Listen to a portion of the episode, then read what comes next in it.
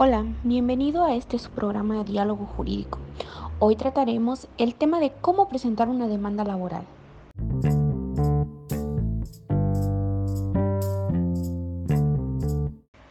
Hola, ¿cómo están? Bienvenidos. Mi nombre es Jessica Tejeda. El día de hoy vamos a hablar acerca del nuevo procedimiento. Nos estarán acompañando los licenciados Montserrat Zurbarán, Rafael Salomón y Fernanda Villoro. Como siempre es un placer tenerlos aquí. Los estaremos asesorando sobre los procedimientos que debemos seguir. Hola Jessy, buen día. Como siempre es un placer estar aquí contigo.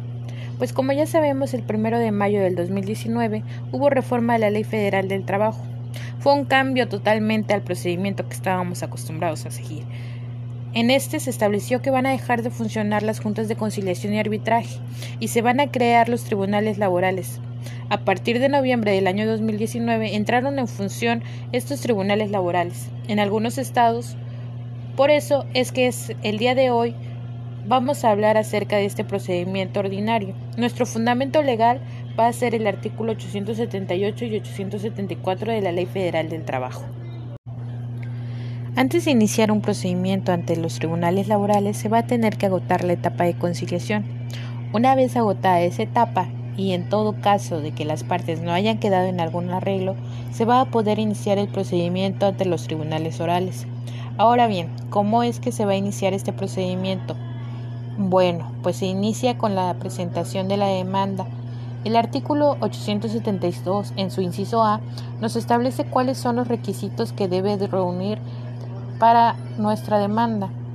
Y en el artículo 872b, inciso B, establece que cuáles son los documentos que deberá acompañar este escrito inicial de demanda y entre ellos una parte esencial para iniciar este procedimiento es acompañar el acta de no conciliación. Hola, hola, antes que nada, muchísimas gracias por invitarnos y bueno, regresando al tema, eh, uno de los cambios más notorios es que este procedimiento es totalmente diferente al que se lleva actualmente, porque en ello establece que desde tu escrito inicial de demanda vas a tener que acompañar las pruebas. También eh, nos dice que se va a acompañar eh, otro elemento importante, el cual es acreditar la personalidad de quien va a estar compareciendo en este juicio laboral. Hola, ¿qué tal? Fíjate que ahora con esta reforma a este juicio laboral, la personalidad del abogado deberá quedar plasmada en el acto de no conciliación y las pruebas de las que cuente la parte actora.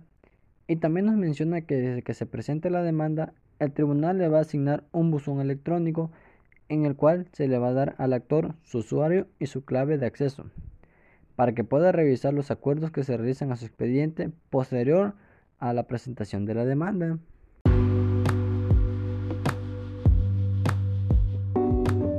Dentro de esta reforma cambian también el nombre a la autoridad que nos dicta el auto admisorio, por lo que tengo entendido. Así es, Jessie. Lo va a dictar el ahora secretario instructor, que se encarga de dictar un acuerdo de admisión dentro de los tres días siguientes a la presentación de la demanda. Pero si en el escrito inicial de demanda el tribunal observa que debe prevenir, entonces se le va a dar término a la parte actora para que desahogue a prevención dentro del término de tres días.